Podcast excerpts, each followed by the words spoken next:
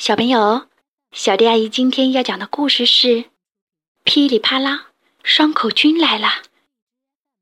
豆豆最爱滑板车，在各种地方都能滑得飞快，刷刷，那种感觉太炫了！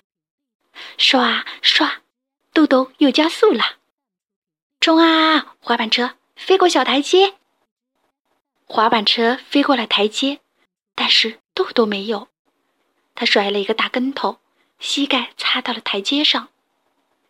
豆豆爬起来摸了摸膝盖，只不过擦破了一点皮，还有两个针眼那么大的小血点。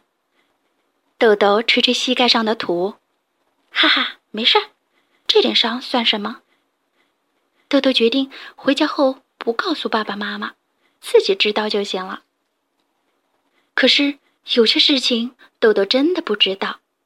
因为他根本看不见自己的膝盖上已经来了两个脏乎乎的小东西，此刻正在东躲西藏。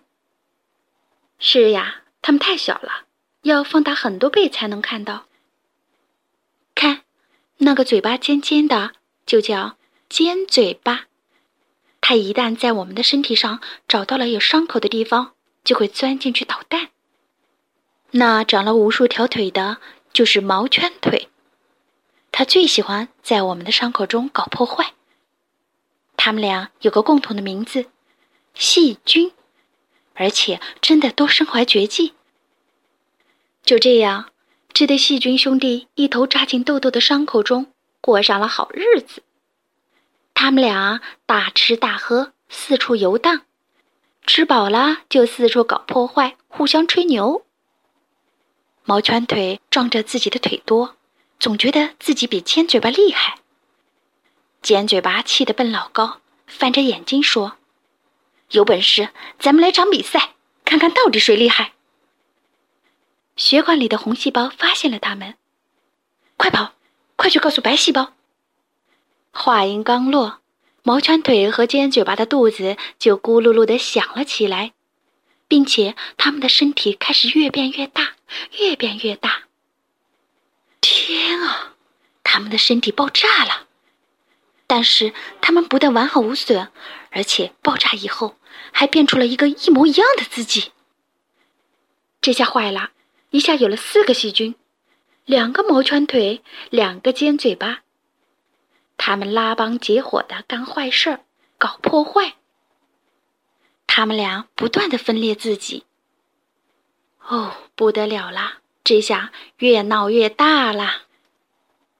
可就在细菌们洋洋得意时，从四面八方赶来了许多白色的小勇士，和细菌们打成了一团儿。他们把细菌包裹起来，并迅速地吞进自己的肚子里。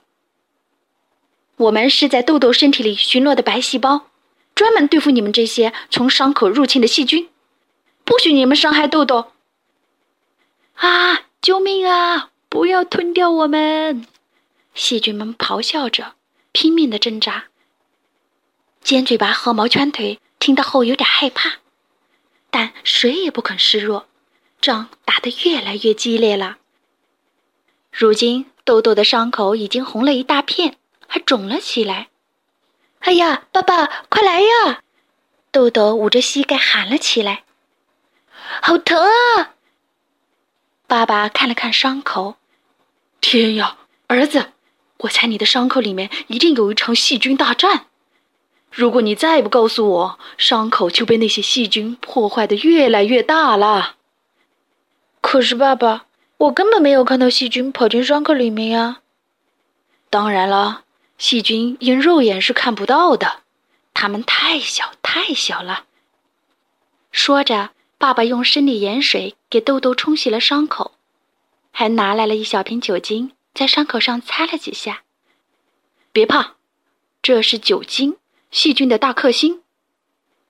豆豆觉得伤口冰冰凉凉的，不那么难受了。可是伤口里的细菌难受的要命，遇到酒精，他们立马就倒下了一大片。